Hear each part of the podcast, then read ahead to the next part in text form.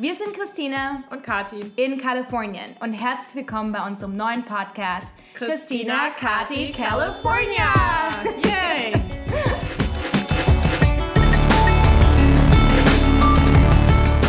Genau, und wenn ihr schon mal von Mythos Silicon Valley gehört habt und ihr wissen wollt, wie es hinter den Kulissen wirklich aussieht, dann hoffen wir, dass euch unser Podcast gefällt. Wir tauschen uns aus über aktuelle Trends und wie wir hier leben und gründen. Also lasst uns wissen, was euch interessiert und dann sprechen wir drüber. Genau. Viel Spaß. Na, bist du aufgeregt? Ein bisschen, aber ich, äh, ich habe ihn schon gestalkt und er scheint ganz locker zu sein, deswegen freue ich mich eigentlich mehr. Okay, okay. Also Kathi spricht über Bjarne Mädel, weil wir sitzen nämlich heute im Castro Theater in San Francisco und haben die Chance, ihn zu interviewen heute. Genau, Bjarne ist eingeflogen zum äh, Filmfestival Berlin and Beyond ähm, weil sein Film 25 Kilometer pro Stunde hier auch gezeigt wird. Äh, und dann haben wir uns den gleich mal geschnappt für den Podcast. Genau, viel Spaß. Wie geht's? Ganz gut, ganz gut. Ich Wie war deine Filmansprache gerade? Ach, das ist ja nur ganz, war nur ganz kurz. Und es, äh, ich habe in dem Film eine kleine Rolle. Ja. Das ist mir fast unangenehm, dass ich den dann ansage, weißt du, wenn du so einen ja. 5-Minuten-Auftritt hast. Aber da ich nun mal da bin, äh, mache ich ja. das dann mit. Und ähm, ich mag den Film gerne. Ich mag ja. den Andreas Dresen total gerne. Ähm, ja, cool. Aber ja. danke, dass du machst. Ist es, bist du zum ersten Mal hier bei dem Beyond? Äh, ja, genau. Festival? Und ich hatte die Eröffnung mit 25 km/h. Ja, ja äh, genau. Wie war's? Und ja, das war super. Das war komplett voll. Nice. Und dann ja. äh, nice. in, diesem, in diesem Kino mit 1000, über 1000 Leuten irgendwie zu sitzen. Und die haben wahnsinnig reagiert und hatten eine Menge Spaß und äh, es, es, hat echt gut funktioniert. Also ja, das war, das war super, die Eröffnung. Und ansonsten, ich kam da direkt vom Flieger nach zwölf Stunden gelandet. Äh, dann Immigration hat ewig gedauert, zwei Stunden oder so. Zwei Stunden? Ja, und dann, dann sind wir... Special Bist du nicht so ein Special Alien? Nee, so gar nichts. Nur, ja, da, das interessiert die nicht da okay. bei der Immigration, glaube ich. Ja, und es waren irgendwie 49 Schalter, aber vier waren nur geöffnet. Und wenn ja, dann so ein Flieger ankommt mit 800 Leuten, dann ist es irgendwie echt... Hat ewig gedauert. Und dadurch hatte ich gar keine Zeit, noch irgendwie mich frisch zu machen. Kam direkt vom Flieger auf die Bühne und war so ein bisschen verstrahlt. Ja. Und, äh, und seitdem bin ich eigentlich immer noch so ein bisschen durcheinander. Was ja, vor allem Jetlag auch. Ne? Genau, ja. ja. Aber heute war super, total viel rumgelaufen cool. in der Stadt. Aber ich war schon, schon ein, zwei Mal vorher in San Francisco, aber ja. auf dem Festival noch nicht. Aber ich hatte jetzt nicht so den Druck, dass ich irgendwie äh, die ganzen Touri-Sachen sehen muss oder so. Die, die habe ich alle schon mal. Sehr genau. Ja, cool. Wir machen das alles ganz entspannt. Ähm, 15, 20 Minuten, ich weiß gar nicht, wie lange Zeit hast. Ähm, ich habe Zeit. Ich habe okay. ja den Film, kenne okay. ich schon. Ich setze mich sonst einfach nochmal rein. okay. weil ich will gerne den Film von Veit Helmer nachher, den Brawl, ja. den möchte ich gerne gucken. Cool. Den habe ich noch nicht gesehen und ja, äh, ja den gucke ich mir nachher auch noch an. Ja. Okay, super. Und meinen kenne ich ja schon. Also Gundermann kenne ich schon. Ich muss nur nachher. Äh, also guckst wir haben Zeit. Immer, also guckst du gerne deine eigenen Filme? Ähm, Oder ist das irgendwie komisch? Nee, komisch nicht. Ich gucke okay. sie meistens beim ersten Mal guckt man sie handwerklich. Da guckt man ja. halt, ah, wie ist das und was ist alles rausgefallen ja, ja, und wie haben sie es geschnitten und da ist man manchmal enttäuscht, weil man das anders in Erinnerung hatte und so. Und da, da gucke ich eigentlich immer sehr äh, von außen so. Mhm, und meistens gucke ich mir gerne dann noch ein zweites Mal an, auch gern mit Zuschauern, weil ich dann nochmal so neu drauf gucken kann, als äh, wenn ich das nicht selber bin. Das klingt jetzt ein bisschen komisch, yeah, aber yeah. ich mache das auch, wenn ich, wenn ich Sachen im Fernsehen, fürs Fernsehen gemacht habe und die kommen dann nochmal, also die, wenn dann die Ausstrahlung ist, ja, ja. dann setze ich mich echt dann vor den Fernseher, wenn das alle gucken. Ja. Und meine Freundin sagt dann, hey, du kennst es doch schon. ja, aber es ist jetzt so, als würde ich es nicht kennen. Also ich tue dann so, als wäre ich ein Zuschauer. Und das ist ein bisschen eine Selbstüberlistung. Ich habe das als Kind manchmal gemacht, wenn ich mein Zimmer aufräumen sollte. Dann habe ich so meine Stofftiere gehabt, die haben mich dann K.O. gehauen. Also ich hatte irgendwie so einen Frosch yeah. oder so einen Maulwurf. Die haben mich K.O. gehauen, dann lag ich da irgendwie und dann haben die quasi mein Zimmer aufgeräumt. Ja. Yeah. Also ich wow. habe das gemacht. Wow. Und danach, und danach habe ich dann da gelegen und habe dann gedacht, oh, dann bin ich so, habe ich so Aufwachen gespielt und gedacht, oh, ich muss ja noch mein Zimmer aufräumen und alles, oh, schon erledigt. Oh. Und habe mich dann, habe mir dann quasi selber noch mal so einen Spaß gemacht, als wenn ich das nicht wüsste. So. Und so ein bisschen mache ich das heute immer noch mit diesen Filmen dass ich dann so tue, als würde ich ihn noch nicht kennen. Okay, wow. Das klingt ein bisschen Wenn verrückt, es, ist es aber gar nicht. Auch mal ja, ja, ja, ja, ja. Nein, es ist einfach nur noch mal so. Wenn ich wüsste, dass du Schauspieler geworden bist und, und du mir das als normale Freund erzählst, dann wüsste ich nicht, ob das so geil ja, der, aber der stimmt. Sich, ne? nee, das ist dann echt noch mal so anders, weil, ja, sonst, sonst also ich habe das eigentlich aber gelernt beim, beim Drehen von Stromberg, weil wir da ganz viel nur aus, mit einer Kamera gedreht haben. Eigentlich ja alles, nur Ja. aus einer Perspektive. Und das war dann ganz oft so, dass der Regisseur gesagt hat, bevor ich das jetzt alles erkläre, was ihr alles anders machen müsst, gucken wir es uns einfach mal an. Und dann haben wir uns das zusammen angeguckt und gemerkt, ah, okay, da bin ich zu früh, da verdecke ich den Kollegen, da muss ich Ja. weiter äh, zurückbleiben. Da, da hast du so viel handwerkliche Timing-Sachen auch dann zusammen gelernt, dass man guckt dann nicht so sehr auf sich, wie sehe ich da jetzt aus oder Ja. wie, wie kommt das rüber, sondern mehr wirklich nur so auf, auf äh, Äußerlichkeiten. Und so gucke ich eigentlich meistens auch dann das erste Mal, wenn ich einen Film. Aber ich kann das mittlerweile auch ganz gut, dass ich, ähm, dass ich, dass ich Sachen gut finden kann von Mhm. mir selber. Also es gibt ja so den Moment, wo man es immer erstmal alles blöd findet, was man gemacht hat. Total. Aber ja. mittlerweile ist es auch so, dass ich stolz bin, wenn mir was gut gelungen ist. Wenn ich so denke, nee, das ist echt geil, das ist eine, eine gute Szene geworden und finde ich selber lustig oder so, Ja. dann, dann, äh, dann kann ich das auch genießen. Und das ist Ja. eigentlich echt ein Wie schöner Vorgang. Kam das? Also hat dir irgendwer einen Tipp gegeben oder hast du einfach Mit gemerkt? dem Gucken. Ich war irgendwann mal mit, mit Jürgen Vogel zusammen, den, der saß, oder ich saß neben ihm in seiner Premiere. Mhm. Ich weiß gar nicht mehr, welcher Film das war, aber irgendein, irgendein Ding, wo er falsche Zähne hatte und irgendwie, ich glaube, irgendwie ein Till Schweiger-Film oder so. Mhm. Ähm, auf jeden Fall saß der da neben mir und äh, seine Szene kam und der guckte dann so rüber, geil, ne? Und hat sich so gefreut über sich selber, über seine Szene gefreut und dachte ich, okay, ich bin immer viel zu kritisch mit mir. Ja. kann, man kann sich auch mal selber Ja, abfeiern irgendwie. Und, Ja, das, und da habe ich gedacht, stimmt, aber- das ist irgendwie eigentlich toll, wenn man das kann. Und dann habe ich mich so ein bisschen entspannt und gesagt, ja, ich, also ich bin schon auch sehr selbstkritisch und, und wenn mir was nicht ge gelungen ist, dann oder ich bin dann wahrscheinlich kritischer als die meisten meiner Zuschauer, aber Ja. ähm, ich kann mittlerweile auch loslassen und mich freuen. Also beim Tatortreiniger oder so, dann Ja. gucke ich mir eine Szene an und denke, ja, das wüsste ich jetzt nicht, wie ich das besser hätte machen sollen. Also da bin ich dann schon auch irgendwie so ganz äh, zufrieden. Das ist cool. Ja, daran arbeite ich auch noch irgendwie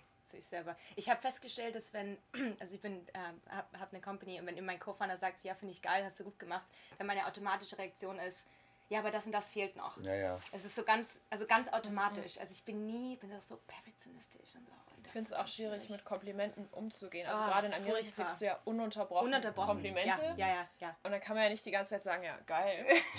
dann sagt man halt danke, danke. Und dann sagt man halt, okay, du, du auch, genau das gleiche bei dir auch. Halt echt. ja.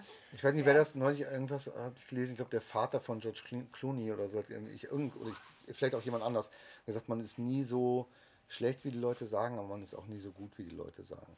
Und da, da muss man sich irgendwie, glaube ich, Ja. dazwischen irgendwo finden, dass man weiß, also es gibt ja viel Lobhudelei und man kriegt Preise und so. Und ähm, auf, manchmal gibt es ja auch einen Verriss oder so. Und man, man weiß das, glaube ich, selber ziemlich gut, wenn einem was gelungen ist und wenn man was hätte besser machen können. Aber das andere ist auch mit dieser Selbstkritik. Ich war halt immer so super selbstkritisch, weil ich dachte, äh, wenn ich einmal zufrieden bin, dann entwickle ich mich nicht weiter. Ja. Weißt du, wenn ich mich jetzt da zurücklehne und sage, oh, ich bin echt ein super Spieler, dann, dann werde ich nicht mehr besser. So, das war immer die Angst. Ja. Und das, ähm, das hat aber auch was Negatives, wenn man sich immer, immer selber runterputzt, anstatt mal auch zu sagen, nee, das war echt super. Und das heißt ja nicht, dass man jetzt aufhört zu arbeiten oder dass Ja. man nicht eine andere Herausforderung annimmt. Aber ähm, das ist schon auch ganz gut fürs Selbstbewusstsein, wenn man mal sagt, nee, das ähm, muss mir erstmal einer nachmachen. Weißt Ja, du? So. das stimmt. Was war, also ich habe mal einen Artikel gelesen, dass du ja auch gerne zu Rollen Nein sagst. Was war denn jetzt ähm, bei, bei deinem neuen Film der, der springende Punkt, dass du gesagt hast, ja, möchte ich machen? Bei 25 km/h. Mhm. Ähm, ja, das war auch so. Ich krieg das Buch und ähm, dann denkt man erstmal, klar, Kino, Hauptrolle und so, Mhm. äh, schön, aber die Geschichte habe ich ja auch schon hundertmal gesehen. Ja. Also zwei Leute wollen noch mal jung sein, wollen noch mal was Schön, erleben. Ja, und, und, und, und wollen noch mal ins Meer dann auch Ja, noch, ja, weißt du, so dann denkt man gleich Knocking on Heaven's Door und andere Filme. Denkt man, ja, das kenne ich ja schon. Und was ist das Besondere? Und dann war ganz klar, das Besondere kann nur sein, die Beziehung zwischen Mhm. den Brüdern. Und deshalb war bei mir ganz klar, also ich habe das nicht blind zugesagt, sondern äh, gefragt, wer spielt denn den Bruder? Ja. Ah, Und dann also das hieß ist ein es- ausschlaggebender Faktor. Also ja, wer noch- total, total, immer spielst. irgendwie. Und Ja. dann hieß es, äh, ja, das ist noch nicht ganz klar, aber ähm, wir haben Lars Eidinger überlegt und der liest gerade. Und dann Ja. habe ich gesagt, okay, wenn, wenn Lars Eidinger äh, das spielt, dann habe ich Bock. Textet ihr dann auch so? Irgendwie- Sagst du dann so, hey Lars, Den ich ich bin noch. drin, wenn du drin bist. Ja, aber Darf ich kann- man sowas machen eigentlich? Das kann man bestimmt machen, aber ich kannte ihn gar nicht. Ah. Also ich, ich kannte ihn nicht, hätte auch keine Nummer gehabt. Ja. Und, Aber macht ähm, man das so unter Schauspielern? Wie läuft das denn ab? macht, bildet man so Gruppen klar, manchmal? Naja, klar gibt es so Projekte wo, und, und man hört irgendwie, der und der ist irgendwie angefragt. äh, Keine Ahnung, ich sag jetzt irgendwie Sandra Hüller oder so. Ja. Natürlich schreibe ich der dann, äh, was hältst du denn davon? Willst- Machst du das oder so? Ja. Und manchmal, manchmal macht man dann was, äh, weil jemand anders da mitmacht. Ja, ja. Weil man so sagt, Wow. okay, das ist ein Ja. tolles. Das ist ganz oft so. Es gibt, äh, du kriegst ein Buch und weißt, äh, entweder es ist total scheiße, das will ich auf gar keinen Fall machen, dann sagst du es sofort ab. Oder, oder du findest was so toll, dass du es unbedingt machen willst. Das ist auch klar. Aber dann gibt es ganz viele Bücher, die sind so dazwischen, wo du so denkst, wenn das schlechte Leute sind, die das spielen oder die, da, die da Regie führen, dann wird das ein furchtbarer Film. Wenn das aber ein tolles Ensemble ist, dann könnte es was werden. Also so. Und das habe ich auch bei 25 km/h gedacht. Aber es hängt total davon ab, wer das macht. Und dann hieß es, Lars liest und ich kenne Lars halt irgendwie nur vom Sehen, Ja. also dass ich seine, Ja. seine Arbeiten Ja, kenne und habe gedacht, irgendwie auf den hätte ich total Bock. Und dann hat er wohl andersrum genau dasselbe gesagt. Und gesagt, er wüsste jetzt nicht so richtig mit dem Film, äh, ähm, aber mit Bjarne Mädel hätte er total Lust zu spielen. Und dann war das irgendwie klar, da haben wir uns getroffen, haben das Angebot bekommen, äh, das zusammen zu machen. Und das Interessante war, dass die Casterin Nina Haun, äh, die uns besetzt hat, ähm, also die hat den Auftrag bekommen, Ja. den Film zu besetzen und hat äh, dem Regisseur und dem Produzenten äh, zwei Bilder vorgelegt. Eins von Lars und eins von mir. Und hat gesagt, äh, entweder macht ihr den Film mit den beiden oder ihr braucht den Film gar nicht zu machen. Wow. Also die war sich total sicher, Ja. dass wir beide diesen Film tragen können ja. und ähm, dass zwischen uns da irgendwas passieren wird irgendwie. Und ich finde, das ist das Besondere, was hat mich gereizt daran, eben Lars und dann, ähm, dass es eine Geschichte ist zwischen zwei Brüdern. Ja. Das war auch total klar. Das ist so eine Buddy-Komödie, ähm, wenn zwei, zwei Kumpels nochmal losfahren. Das hat nicht so eine emotionale Tiefe, wie das bei zwei Brüdern der Fall Ja. ist. Und das war uns total wichtig, dass das ein Film wird, der eben auch äh, so macht und mal in die Tiefe geht und emotional wird. Und, ähm, und nur da, weil sonst ist die Komödie nicht zu ertragen, finde ich, wenn du nicht irgendwas da drunter hast. Und das Ja. äh, hat ganz gut funktioniert, finde ich, bei dem Cool. Und Film. ihr seid jetzt, seid ihr jetzt Text-Buddies, seid ihr jetzt Freunde? ähm, ja, es ist jetzt es ist immer so komisch, dass wir das schon sagen. Und Lars sagt auch immer, er liebt mich wie einen richtigen Bruder und so. Das ist schön. Aber es ist so, dass wir trotzdem nicht zusammen in Urlaub fahren oder so. du? Oder Also, mal auf zwei Mopeds durch also, Deutschland. nee, das ist ja beim Film echt, man, man kommt sich sehr nahe, Ja. oft auch e- extrem intim oder so. Ne? Also jetzt auch bei dem Film 24 Wochen, den ich davor äh, gemacht habe mit Julia Jentsch, ich weiß nicht, ob ihr den kennt. Das ist ein, ein Film, wo es um eine Spätabtreibung geht und Ja. wir ein Kind verlieren. Äh, das verbindet einen so extrem, so eine, so eine, so eine Erfahrung. Aber trotzdem äh, sieht man sich danach nicht ständig oder Ja. so. Das ist, man, man, man hat was, was man zusammen teilt und äh, auf das man zurückgreifen kann, wenn man sich sieht. Aber es ist jetzt nicht so, dass wir ständig zusammen abhängen oder Ja. so. Wir haben jetzt auch noch zusammen diesen Ernst-Lubitsch-Preis bekommen. Äh, in Deutschland. Der ist also echt ein wahnsinnig toller Preis, finde ich. Ein, und der wird normalerweise immer an einen Schauspieler vergeben. Und die haben gesagt, man kann uns aber jetzt nicht trennen bei diesem Film. Wow. Und deshalb haben wir äh, jeder einen bekommen. Und das, das, das teilen wir eben auch zusammen. Ja. Das bleibt uns ja auch. Ja. Immer wenn man diesen Preis anguckt, weiß man, den habe ich mit Lars zusammengeholt. Ja. Und das äh, wird ihm wahrscheinlich andersrum auch so gehen. Also uns verbindet da schon viel und wir sind so lose in Kontakt und, und freuen uns, wenn wir uns sehen. Aber es ist jetzt nicht so, dass, dass wir irgendwie auf einmal zusammenziehen würden. So. Hast du denn, ähm, mit wem bist du noch am engsten in Kontakt, mit dem du jemals mal einen Film gemacht hast? Wie geht's denn mit der Wahrscheinlich mit Stromberg, der Serie, genau. mit der Stromberg-Crew? Oder kannst du die teilweise gar nicht mehr sehen? ähm, naja, bei, bei Stromberg, das hat sich schon so, die sind schon so ein bisschen, haben wir uns aus den Augen verloren. Also das schreiben wir uns immer mal und gucken, Ja, wer ja, was ja. macht und so. Aber zu Christoph zum Beispiel habe ich eigentlich gar keinen Kontakt mehr. Ja. Äh, einfach weil jeder dann so seinen Weg Mhm. geht und jeder sein Zeug macht.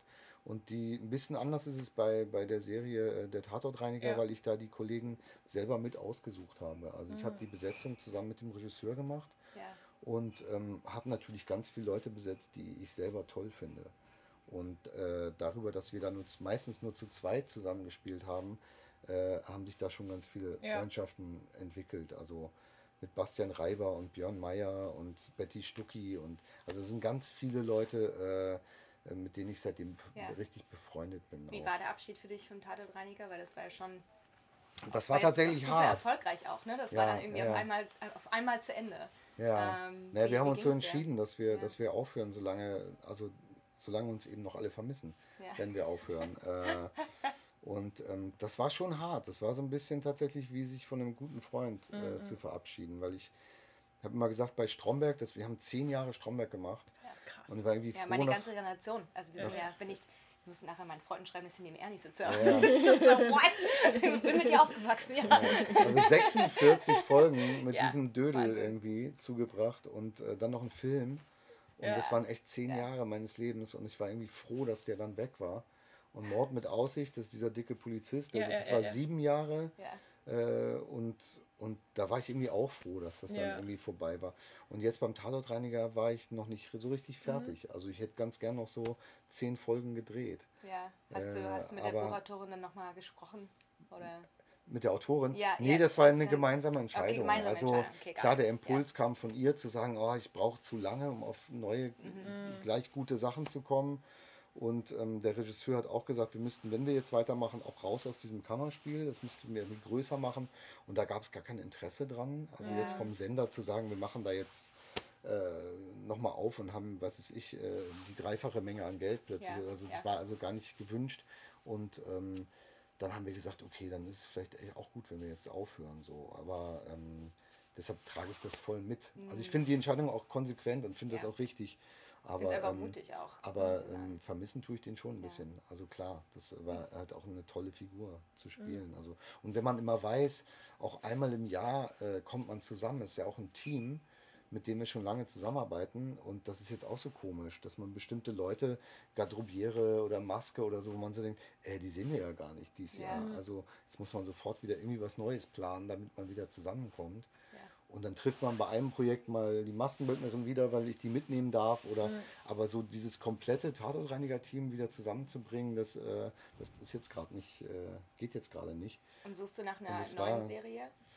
Ähm, Also nee, machst du ich, Serien gerne versus Kino? nee ich, ich bin jetzt im Moment echt so, freue ich mich über so Einzelprojekte. Ich habe jetzt gerade, äh, bevor ich hier gekommen bin, einen, einen Film abgedreht, der heißt Tage des letzten Schnees, äh, nach dem Roman von Jan Kostin Wagner und ähm, sehr, sehr ernster Film, also Drama. Ja.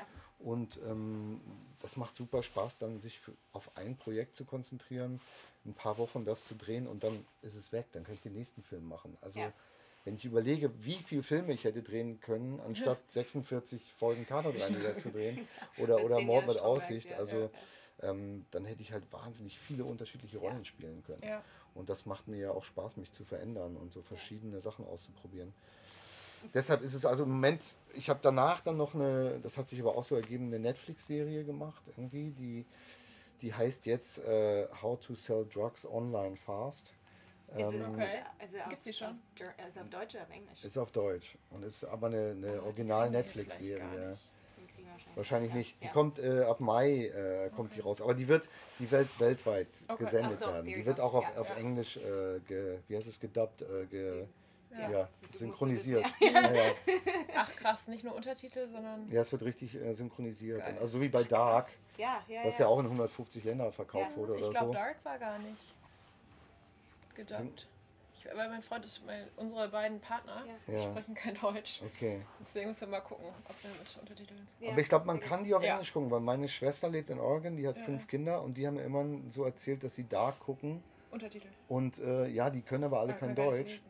Und haben gesagt, äh, sie gucken das aber auf Deutsch, weil es noch gruseliger ist. Ja, Also, aber ich glaube, die hatten die Option, das Ja, auf Englisch ja, zu gucken. Das heißt, Okay. es gibt, glaube ich, Okay. beides. Irgendwie. Aber ähm, ja, das ist die erste Netflix-Serie in Deutschland, die mit Humor gearbeitet hat, weil, weil Dark war ja irgendwie ernst und Dogs of Berlin ist äh, auch eher ernst, so, Ja, ja, so. Action irgendwie. Ähm, gefällt mir übrigens gar nicht, aber das sind so diese, ähm, die zwei, die es bisher gab und, und dieses neue, äh, How to Sell Drugs Online Fast, ist irgendwie auch echt lustig.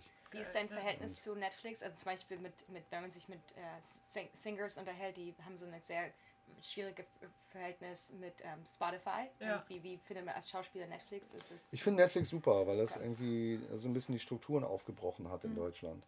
Dass die Sender, die wir da haben, ähm, auf einmal merken, die kriegen so eine wahnsinnige Konkurrenz. Ähm, die müssen kreativ ein bisschen aufmachen Ja. und müssen mehr Sachen zulassen, weil sie sonst die jungen Zuschauer nicht, nicht mehr haben, die alle zu Netflix abwandern. Ja. Insofern ist es eine, eine große Konkurrenz und es ist eigentlich super für uns Schauspieler, weil es gibt noch Amazon, Amazon äh, Ja. Dings, dann gibt es äh, Es wird ja auch noch andere Streaming-Dienste geben. Ich glaube, Disney macht jetzt auch äh, so, so einen Streaming-Dienst alle, auf. Und alle. Ich, ich glaube halt irgendwie ist es halt Netflix und der Rest irgendwie für mich Hulu. machen Nee, auch viele. hier bei Amazon gucke ich gerade ähm, Homecoming mit Julia Roberts. Okay. Mega Ja. gut. Ah, Ich habe nur, ein, ich hab nur eine Subscription Netflix. Oder HBO Westworld oder so. Also Ja. mittlerweile. Und in Deutschland gibt es auch noch Sky, da ist jetzt Babylon, Aber Berlin Sky äh, zum Fußball, Beispiel. oder? Nee, nee, Nee, eben, nee. die haben auch Serien. Also Babylon ist eine fette deutsche Serie. Äh, jetzt ist äh, noch acht Tage gerade rausgekommen, Ja. ist auch eine fette Serie. Also es passiert wahnsinnig Ja. viel und dadurch ähm, gibt es für Schauspieler mehr zu tun. Ja. Ich meine, ich kann eh nicht klagen, ich bin ein bisschen privilegiert, weil ich irgendwie äh, bekannt bin, aber ich habe ganz viele Kollegen, die echt äh, nicht so viel zu tun hatten die letzten Jahre und äh, aber auch tolle Spieler sind. Und ähm, da gibt es jetzt einfach immer mehr Möglichkeiten. So. Ja, ja. Insofern stehe ich dem Ganzen positiv gegenüber. Und dann haben alle gesagt, ah, Netflix macht das Kino kaputt. Und dann hauen die halt Roma raus. Ne? Also so ein Film, der einfach äh, ganz, ganz großartig ist. Und äh, ich weiß nicht, ob sich das so aussteht. Ich glaube, Leute, die, die Kino mögen, so, so wie das hier, die Was werden ne- trotzdem weiter Ja, das zwei Erlebnis complete, mögen. Ne? also total unterschiedliche Experiences. Ne? Also Netflix ist halt zu Hause im Pyjama, aber wir gehen auch trotzdem noch ganz oft ins Kino. Ja, Es ist ja. halt einfach so ein Date-Thing, ist halt was Besonderes. Also ich glaube nicht, dass da. Aber da müssen halt die Kinos, finde ich, auch ein bisschen mehr Ja. upgraden. Die neuen, die neuen hast du fast schon beim äh, Market Street in dem, in dem neuen, neuen Kino, da, da liegst du auch da. So, die alle Sitze sind halt Ja, so. aber das will ich ja gar nicht. Aber das ist doch geil. Das ist so geil. Ich habe so, ich hab lange in, in Hamburg gelebt und für mich Ja. war immer das Abaton, kennst du wahrscheinlich Mhm. auch. So, das ist mein Kino, ja. Ah, okay. Ich brauche ja nicht 3D und äh, Ähm, ja, du hast gerade schon angesprochen, du bist super bekannt. Wie war denn, kannst du dich daran erinnern, als du angefangen hast und es auch ganz schwierig für dich war und du ganz viel Nein, Nein und Rejection bekommen hast? Wie, wie bist du damit umgegangen? Ach, so viel Rejection habe ich gar nicht bekommen. Ich habe äh, halt zehn Jahre Theater gespielt und ich wollte eigentlich auch nie vor die Kamera, weil ich das immer so ein bisschen oberflächlich fand.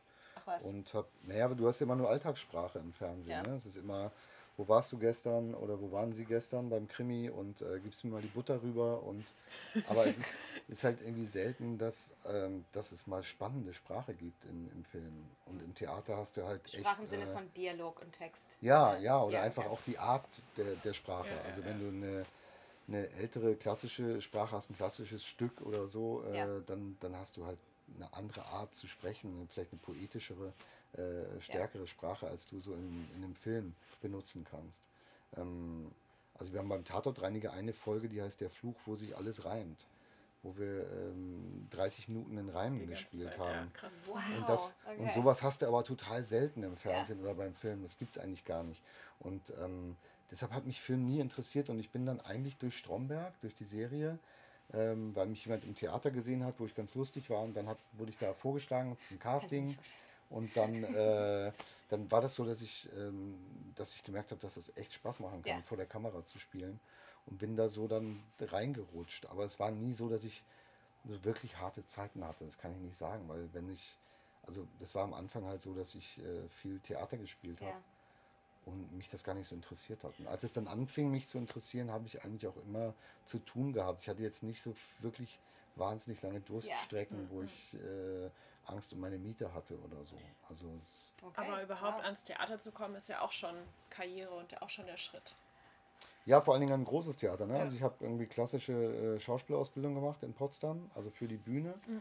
Und äh, habe dann zehn Jahre ähm, am Theater gespielt und war fünf Jahre am Schauspielhaus in Hamburg. Ja, ja, Wahnsinn. Und das ist halt das größte deutsche Theater. Und wenn du da bist, dann kommen halt andere Leute gucken. Und dann Ja. habe ich dadurch Ja. eine Agentur bekommen. Und ich habe ja äh, vorher auch Theater gespielt, aber wenn du dann an so einem äh, ähm, prestigeträchtigen Haus bist, dann, dann wirst du halt anders angeguckt.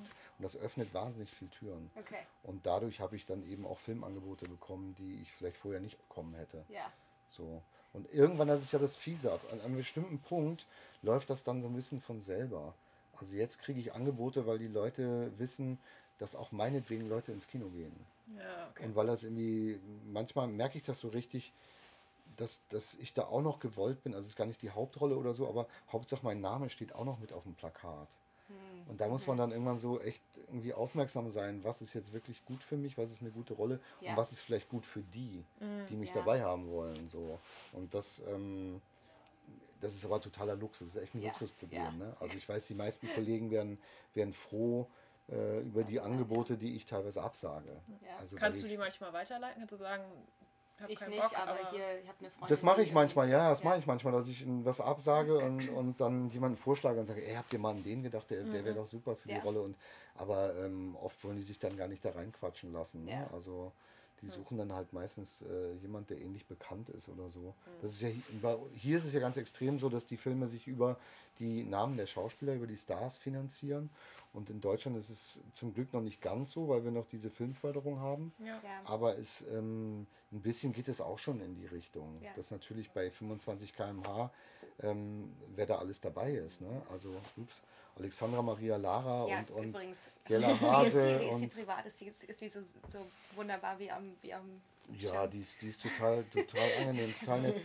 Der, die ist total süß, ja. Und, ja. Wer, wer auch äh, ganz, ganz toll war, war äh, Franka Potente, die ich oh, vorher ja. noch nicht kannte. Ja. So unkompliziert und äh, auf dem Boden. Also das, äh, das ist ganz toll, ja, ja. Die habe ich hier in, also als ich äh, letztes Jahr, ich, mein Vater wohnt in Los Angeles, also in der Nähe. Und dann wusste ich, sie wohnt quasi, weiß nicht, äh, Luftlinie 20 Minuten entfernt von meinem Papa. Ja. Und dann haben wir uns getroffen und sie hat mir die leckersten Donuts von LA gezeigt. Ihrer, Me ihrer Meinung Ihrer nach. Meinung nach ja. Und äh, ja, es war, das war aber echt, äh, das war echt total schön, dass, dass man so einen Kontakt hat irgendwie. Ja. Und Wotan kannte ich immer nur so vom Hallo sagen, äh, Wotan Wilke Möhring. Und das hat auch tierisch Spaß gemacht. Aber der also, ist doch auch voll der Hamburger, oder? Ähm, Oder so Norddeutsch. Sind, ich weiß gar nicht genau, wo der herkommt. Nee, ich dachte immer, der kommt aus dem Pott. So aus, aus Dortmund. Echt? Der ist auch Dortmund-Fan. Ich weiß gar nicht, wo der herkommt. Müssen wir googeln. Ja. machen wir. Machen wir nach. Machen, machen, machen, machen wir dann, genau. genau. Wenn wir, Was ist denn, genau, weil du gerade schon LA angesprochen hast, das, äh, hast du schon Unterschiede gemerkt zwischen ähm, Südkalifornien und North, North California? Ja, ja, total. Also ich finde, ähm, Südkalifornien ist so das Klischee für mich von, von Westamerikanern. Also mhm. wahnsinnig ja. oberflächlich.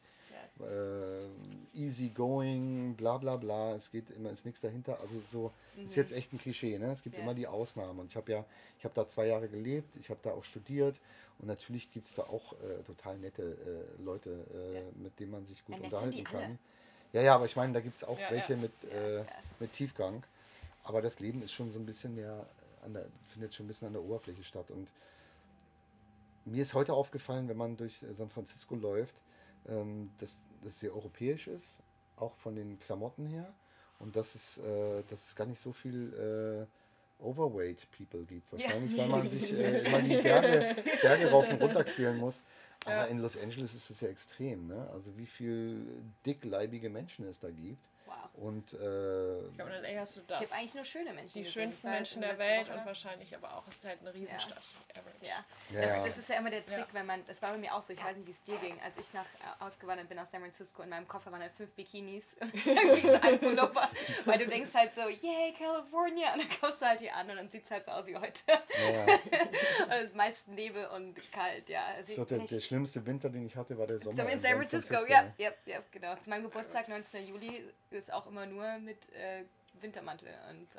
Ja, ja. Aber einige Leute haben ein anderes äh, äh, Empfinden, ne? Äh, Wärmeempfinden. Die laufen, also heute habe ich ganz viele ja. mit Flipflops und kurzen äh, Hosen. Ey, die kommen dann halt aus, weiß nicht, Wisconsin oder so, wo es jetzt gerade. Noch, also richtig Wo es richtig okay. Winter ist, ne? Also, ja.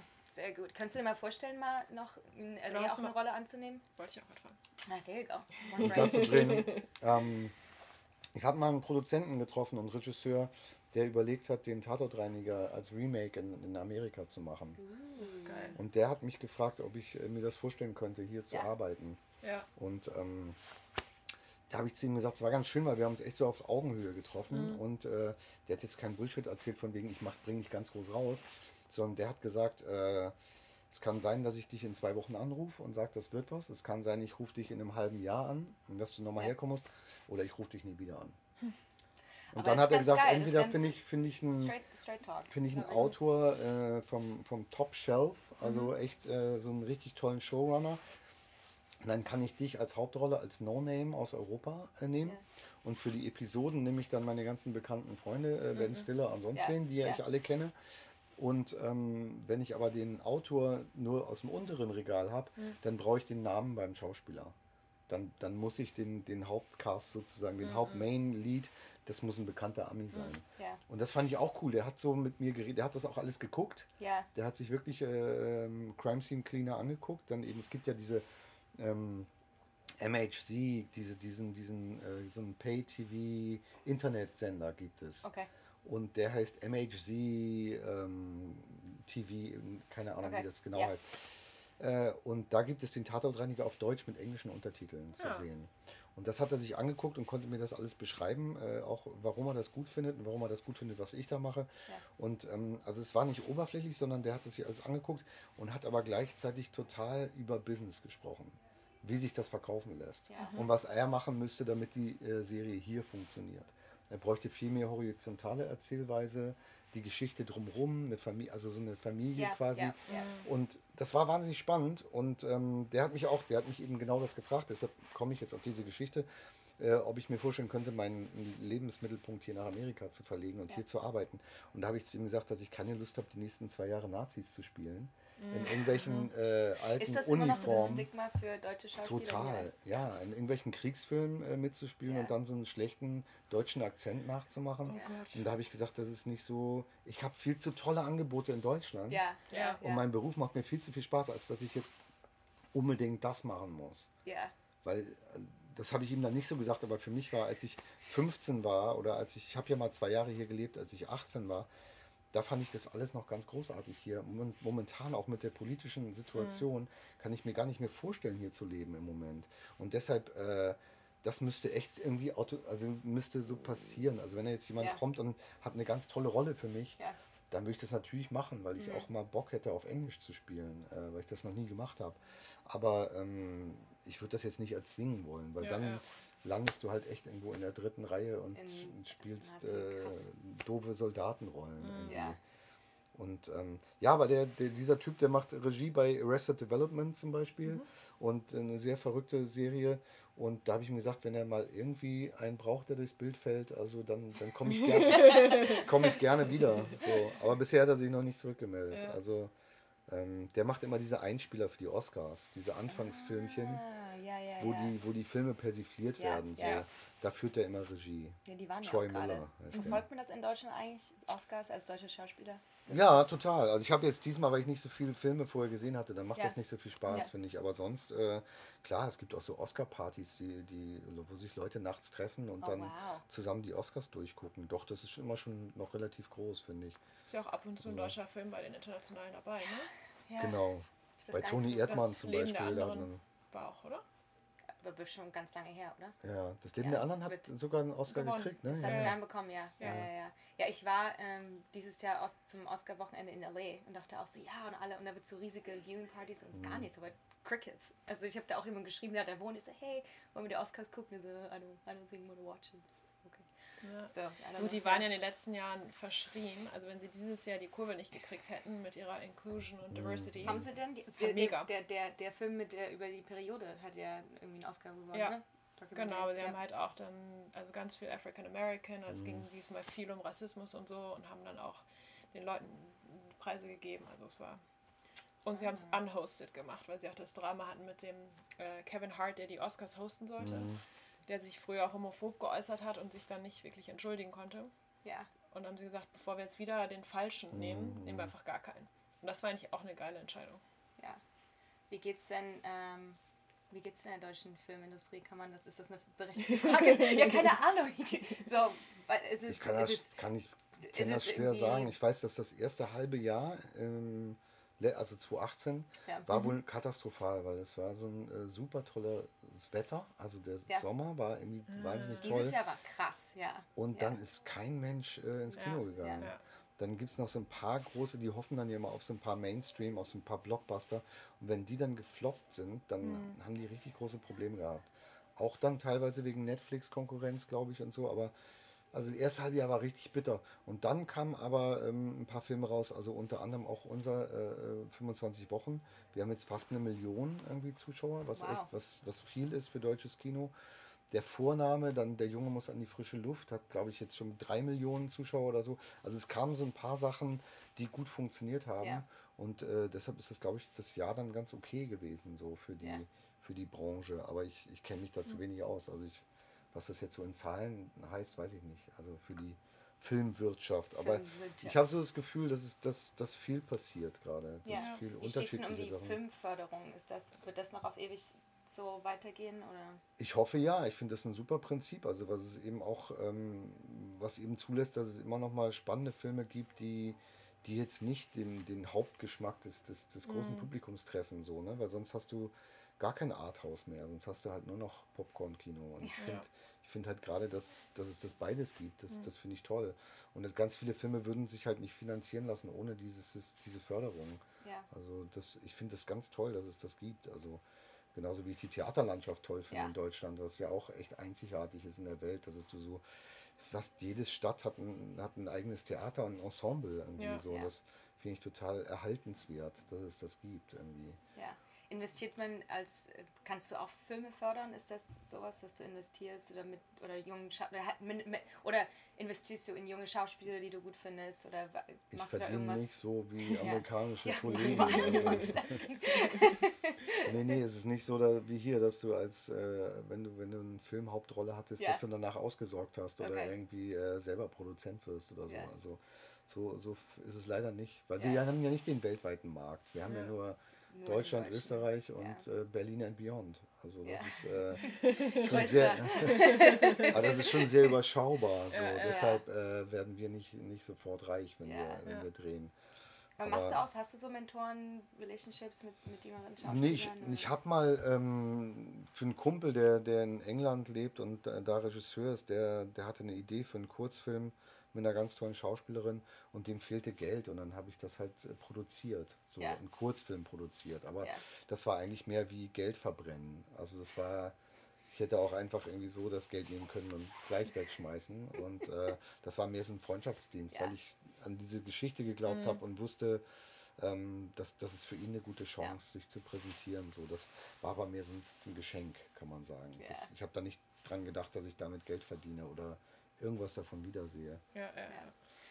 Aber das ist jetzt nicht so, dass ich, dass ich so viel übrig hätte, dass ich nicht wüsste, wohin damit oder Filme produ produziere oder so. Das ist, äh, ich bin Wie, eigentlich wie dann groß wirklich ist denn nur Unterschied? Kann ich mal Schauspieler. fragen, also wa- was verdient denn der amerikanische Schauspieler in der Kinorolle und der deutsche Kammer? Gibt es da, ein- was ist 10x mehr ungefähr? Gibt es da irgendwas?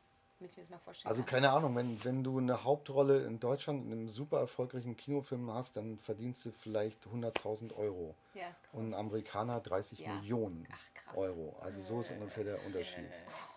Also eine Million, Amerikaner auch drauf also eine Mi- ne? Million Ja. kriegt bei uns keiner. Also Ja. das äh, wüsste ich nicht. Also vielleicht Til Schweiger, weil er selber mitproduziert. Ja. Und wenn das dann ein Riesenerfolg ist, Ja, ja. Ja. dann, dann kriegt er vielleicht das Geld raus. Aber der hat jetzt ja gerade seinen Honig im Kopf hier drüben Ja, versucht und es ist total gefloppt. Ich glaube, der hat eher jetzt Geldprobleme ja. äh, als Produzent.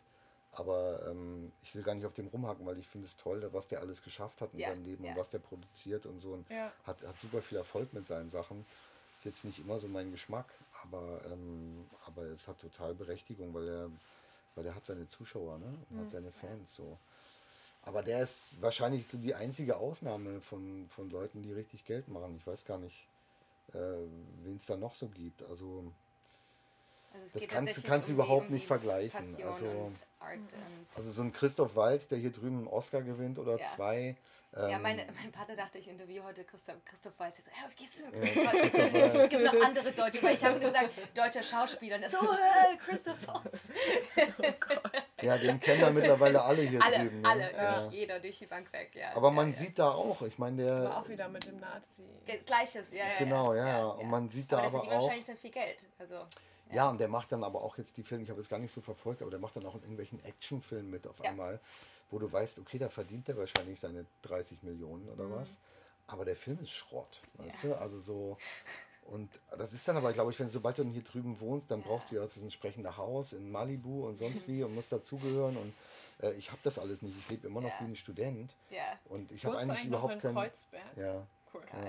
Und ich habe überhaupt nicht so diese, diese Not, dass ich Ja, jetzt. Ja, Also das ist für mich der größte Luxus, dass ich ein Drehbuch kriege und sagen kann, es interessiert mich nicht. Ja. Und dann arbeite ich halt zwei Monate nicht. Oder so wie jetzt Geil. kann ich einfach hier rüberfliegen, dieses Ja. Festival mir angucken und dann meinen Papa besuchen, Ja. weil ich habe Oh. keinen Druck, dass ich irgendwie sowas machen müsste oder so. Das Und, ist Warum lebt dein Vater hier? Ist er auch in der Industrie? In, nee gar nicht. Nee, nee, der ist so. einfach irgendwann vor 27 Jahren ausgewandert, weil er keine Lust hatte auf deutsches Wetter. wie war das für dich? Hat er dir gesagt, hey Biane, zieh rüber? Äh, ich war ja zuerst hier. Ich war nach der Schule hier Ja, zwei Jahre zwei Jahre, und dann kam mein Vater und gedacht, Mhm. oh, ist ja schön, das können wir auch vorstellen. Ist immer geblieben? und ist dann geblieben, ja. Und meine Schwester kam auch nach, um zu gucken, wo wir abgeblieben sind. Und äh, ich verkürze jetzt mal die Geschichte, ja, aber ja. die hat sich dann in ihren Nachbarn verknallt und hat mit dem jetzt fünf Kinder und lebt in Oregon. Also meine Schwester ist sehr veramerikanisiert Ja. Ja. und äh, die Kinder sprechen auch leider alle kein Deutsch. Ist aber auch Äh, sch schwierig zu lernen, wenn man so. es, das muss man schon an Ja, mit einer deutschen Mutter. Ja, ja. Diese Ambitionen ja, sollten wir ja. schon. I know, I know. Ja, ich habe meinem Partner versucht, seit drei Jahren jetzt Deutsch beizubringen. Aber Ja, aber das ist ja das geilste Druckmittel, wenn du sagst, mach, mach doch einfach nicht. Haben wir eine Ja. Geheimsprache Ja, ja. mit meinen Kindern. Und dann Ja, fängt es, genau. glaube ich, irgendwann an. Und denkst so, Dann guckt ihr mal rüber zu Daddy und, und lacht zusammen. Weißt Genau. du? wie oft siehst du deine Familie dann? Ist das manchmal schwer für dich dann? Ja, total, ja, ja. Also gerade am Anfang, als ich jetzt noch nicht so gut im Geschäft war, hatte ich auch das Geld dann nicht Klar, irgendwie, so ständig herzukommen. Und ähm, jetzt ist es meistens eher ein Zeitproblem. Mhm. Weil ich, weil ich finde, so wie jetzt, so für zwei Wochen ist mir fast zu kurz. Ja. Dann bist du echt noch im Jetlag irgendwie, dann bist du kaum richtig da, dann musst du schon wieder los. Ja. Also ich finde, unter drei Wochen finde ich alles echt schwierig eigentlich. Und das ist manchmal gar nicht so einfach für mich, diese drei Wochen am Stück Zeit zu haben. Ja. ja. Licht ist ausgegangen. Ja, ja. Und, Ähm, und deshalb, ähm, aber ich versuche jetzt einmal im Jahr meinen Ja. Vater zu sehen Ja. irgendwie. Und meistens komme ich so. einmal im Jahr ist gut. Also ich versuche einmal im Jahr bin ich drüben. Meistens versuche ich so irgendwie am Anfang des Jahres, wenn es bei uns echt, wenn der Winter so lang Ja, wird, ja, so im Februar oder so zu kommen. Aber ähm, nächstes Jahr werde ich wahrscheinlich in der Zeit arbeiten. Deshalb ist es ganz cool, dass ich jetzt, jetzt da bin irgendwie. Cool. Gibt es so Sachen, die du aus Deutschland mit dir rüberbringst, äh, auf die du drei Wochen lang nicht verzichten kannst? Ich selber gar nicht, nee, aber ich bringe Sachen für meinen Vater mit, so Lakritz und, äh, und der wünscht sich immer Honig, also Honig. Äh, Rapshonig, so weißen Honig, den gibt es hier Ah. irgendwie nicht. Ja. Meine Mutter bringt immer Koffer voll ähm, Körnerbrot vom Aldi. Okay. 89 Cent Körnerbrot. So geil. Ja, Brot ist auch immer noch. Ich hatte auch mal ein Brot-Startup, ne? Okay, weil ich das so vermisst habe. Ist leider nicht so gut gegangen. Mit dem amerikanischen Gesundheitssystem hatte ich da Probleme. Ich, Bist kann gerne immer- hier? Ich habe das Ich Gefühl, bin du total, bist gerne hier. ich bin total gerne, ich bin auch wahnsinnig gerne in San Francisco. Also ich Ja. äh, bin heute mit meiner Freundin, echt, wir sind stundenlang rumgelaufen und haben gesagt, eigentlich ist es nirgendwo hässlich. Also du gehst, gehst durch fast jede Straße, und ja. auch hier könnte ich wohnen, hier könnte Ja. ich mir auch vorstellen. Also wenn du mir da die Wohnung kaufst, dann würde ich Ja, auch nicht. Nein sagen, weißt du so. Ja. Und äh, schon viele Kauf lieber jetzt, weil es wird Ecken. noch mal teurer jetzt in, in, ist, in drei schon, Monaten. ich habe schon gehört, teurer. das ist ja Wahnsinn, was Ja. hier Mieten kosten. Ja, wir haben ja jetzt noch einen ausstehenden IPO. Also bald wird Einige. jeder, einer von 100 Einwohnern wird Millionär sein in einigen Wochen. Wow. Ja. Ja. Und was meint ihr, ihr lebt jetzt schon wie lange hier?